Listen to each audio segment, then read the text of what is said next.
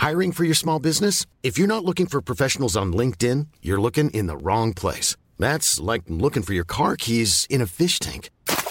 LinkedIn helps you hire professionals you can't find anywhere else, even those who aren't actively searching for a new job but might be open to the perfect role. In a given month, over 70% of LinkedIn users don't even visit other leading job sites. So start looking in the right place. With LinkedIn, you can hire professionals like a professional. Post your free job on linkedin.com slash spoken today. Rock et Folk Radio.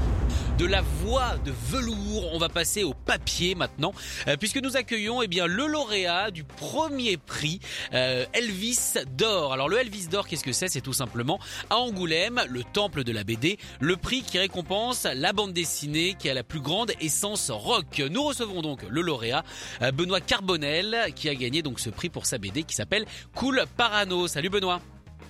Salut Sacha. Alors très content de te recevoir sur cette antenne. Alors je sais que ça peut paraître bizarre de parler euh, visuel en radio, mais pour le coup moi je trouvais ça important, je trouve ça super déjà qu'il y ait un prix de la, de la BD à l'essence rock. Euh, déjà pour toi c'est quoi l'essence rock? Qu'est-ce que ça veut dire?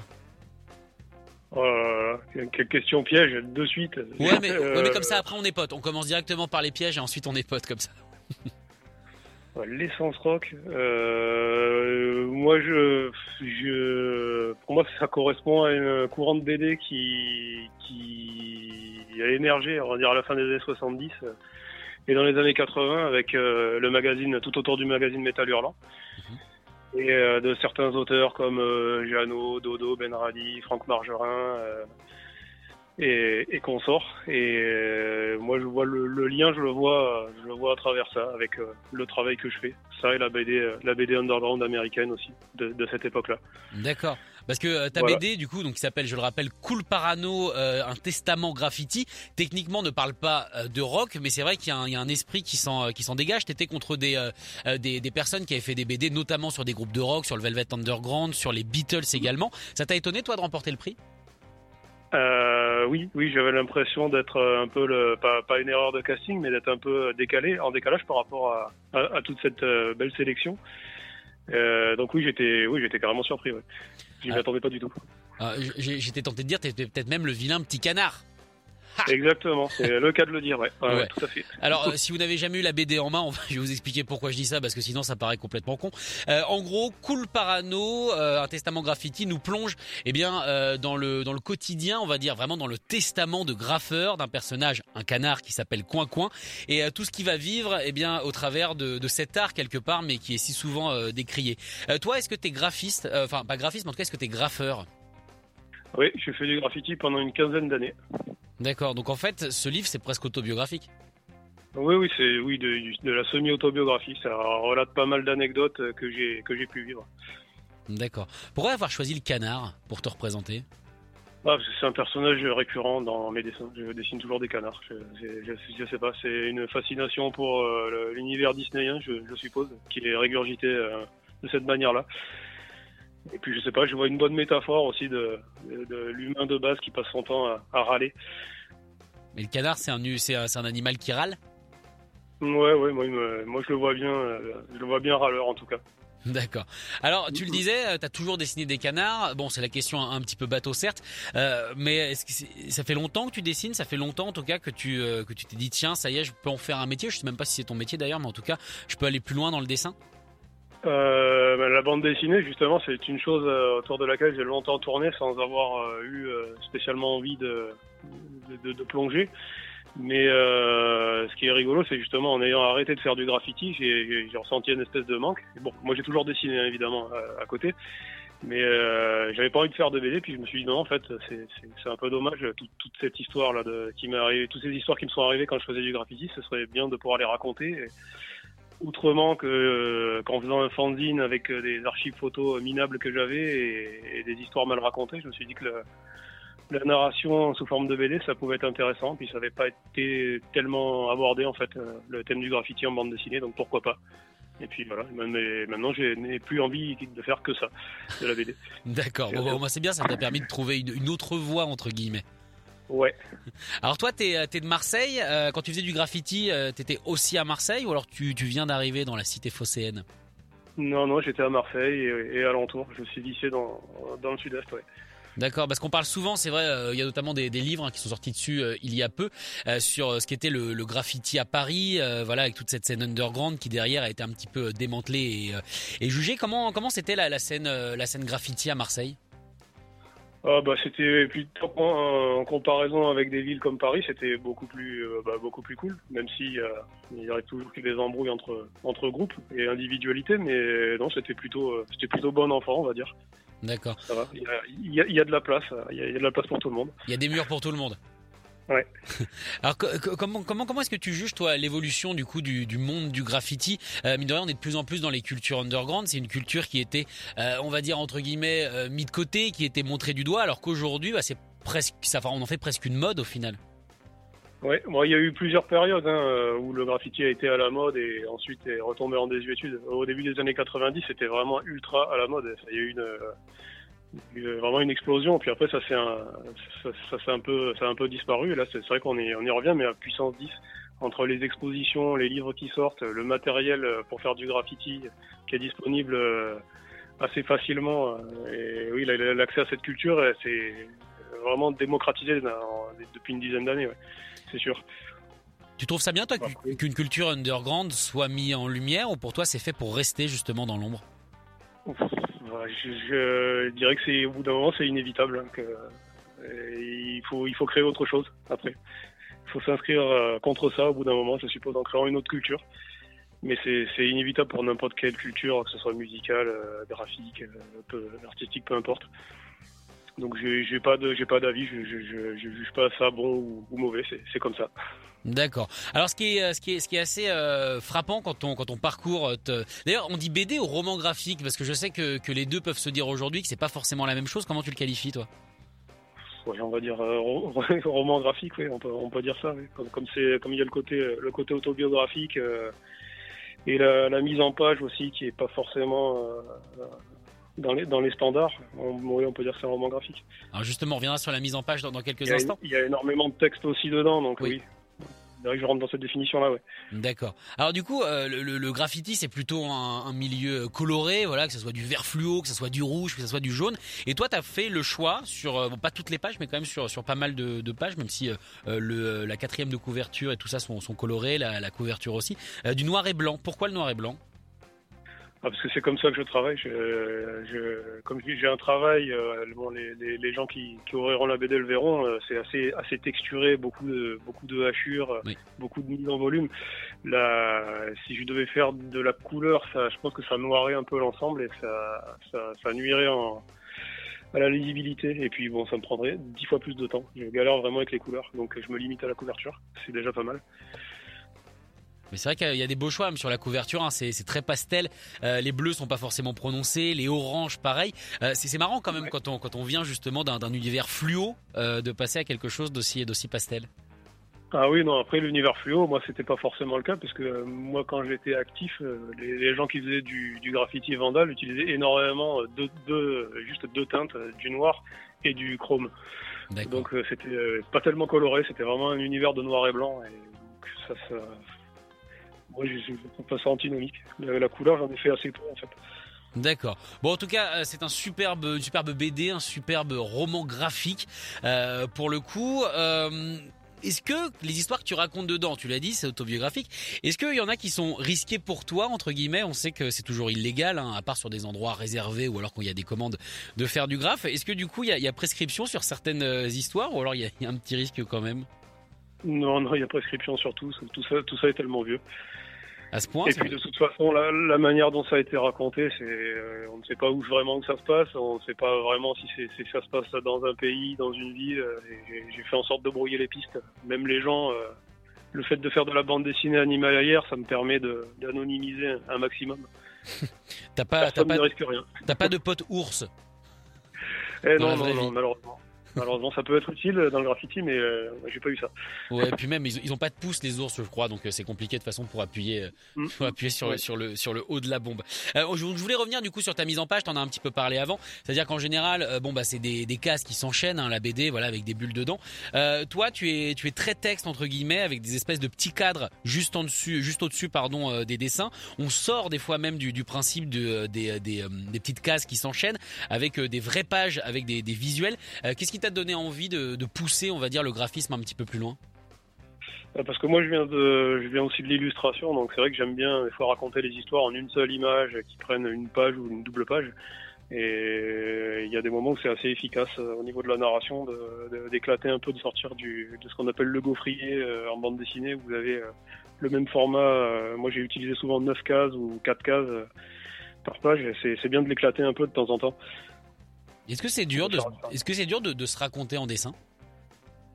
Non, pas spécialement. En plus là, c'est vraiment le sujet. Je l'ai tellement euh, potassé, euh, retourné, euh, écrit euh, avant de me mettre à dessiner que non, c'était tout ça, c'était assez fluide.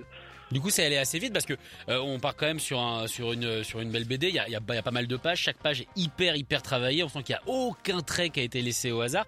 Euh, ça a mis du temps? Euh, alors j'ai fait, euh, oui, je- j'ai non, je- j'ai fait ça en 11 mois. 11 mois. J'ai pas de, j'ai pas forcément de, de, de- standard euh, au niveau de la durée de, de travail, donc je sais pas trop euh, si c'est- rapide ou pas. On a l'air de me dire que j'ai travaillé assez vite quand même. Je faisais deux planches, deux planches par jour, on va dire, en ancrage. Donc D'accord. oui, je pense que j'ai abattu pas mal de boulot. Bah. Moi, j'avoue, je me rends pas compte, mais c'est vrai que 11 mois, ça me paraît quand même assez rapide pour pour faire tout ça. Encore une fois, c'est hyper hyper travaillé. Euh, et la BD, alors c'est rigolo. Elle vient avec des des petites pubs. Euh, comme des, alors je sais pas si, si c'est toi qui les as dessinés, elle vient avec des, euh, des marque-pages euh, qui restent dans Oui. l'univers. Est-ce que ça aussi c'est ton idée? Comment ça s'est passé? Oui, oui, c'était mon idée. Ce sont des parodies d'étiquettes de, marques de, de bandes de peinture euh, qu'on peut trouver dans les magasins de, de bricolage.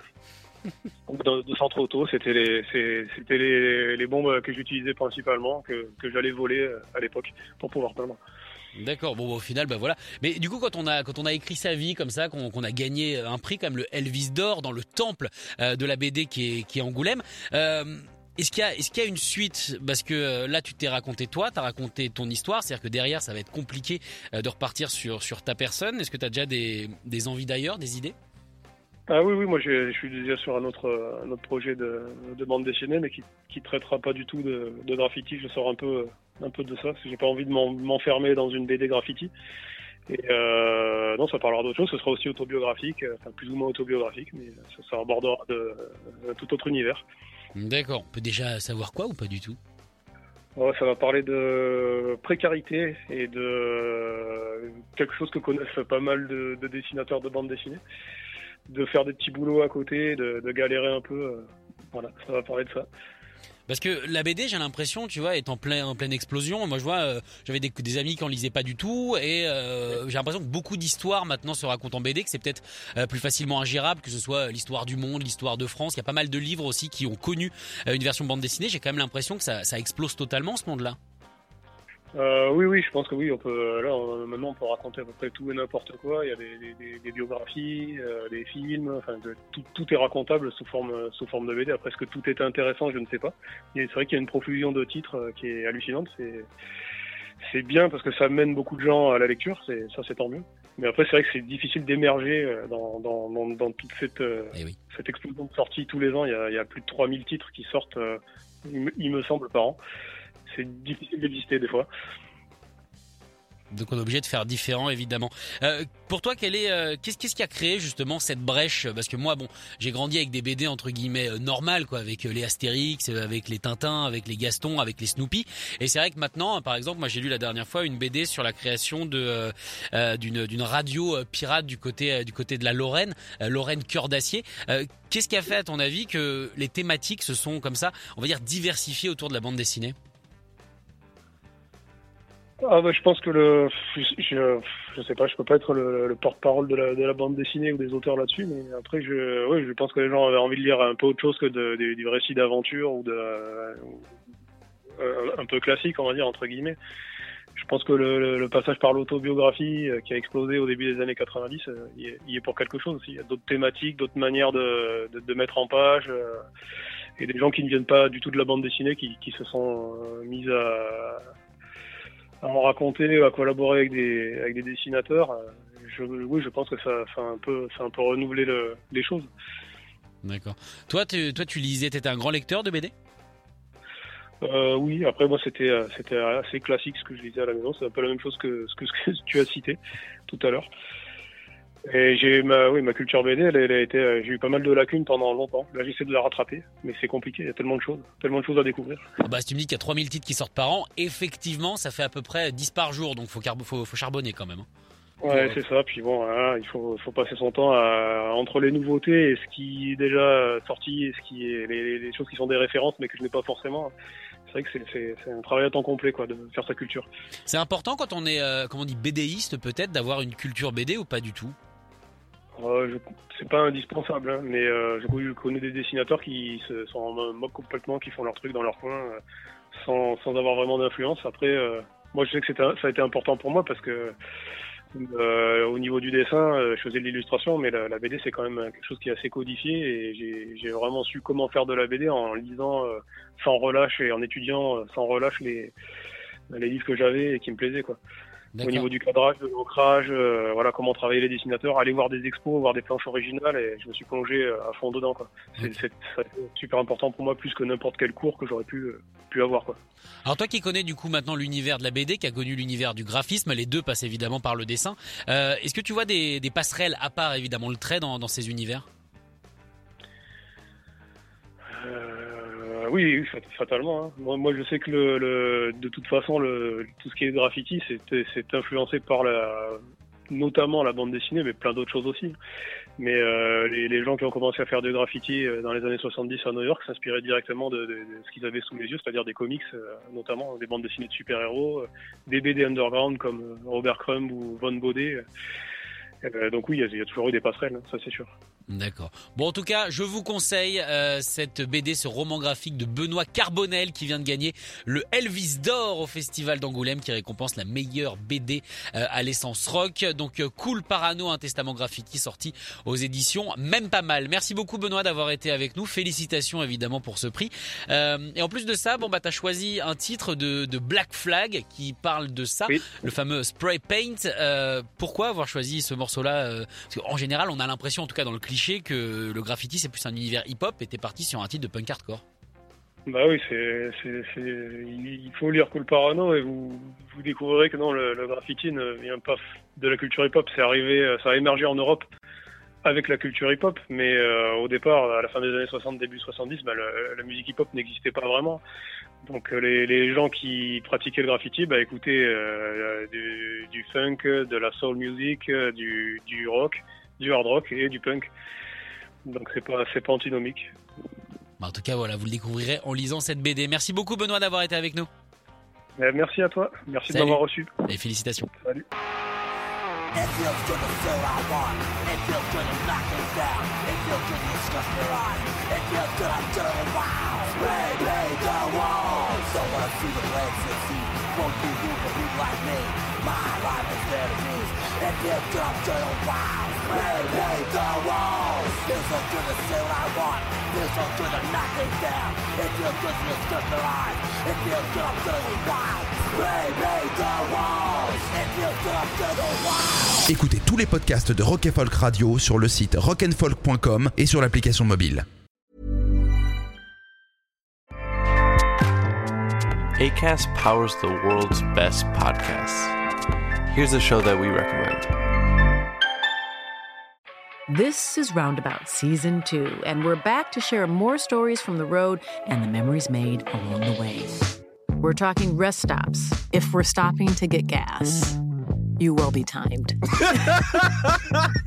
you will be for sure.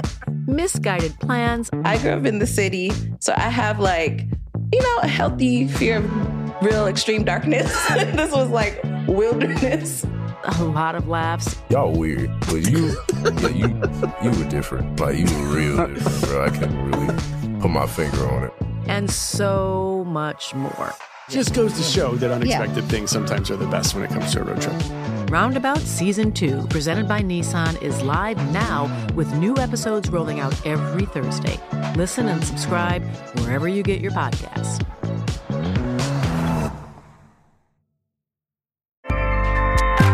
ACAST helps creators launch, grow, and monetize their podcasts everywhere. ACAST.com.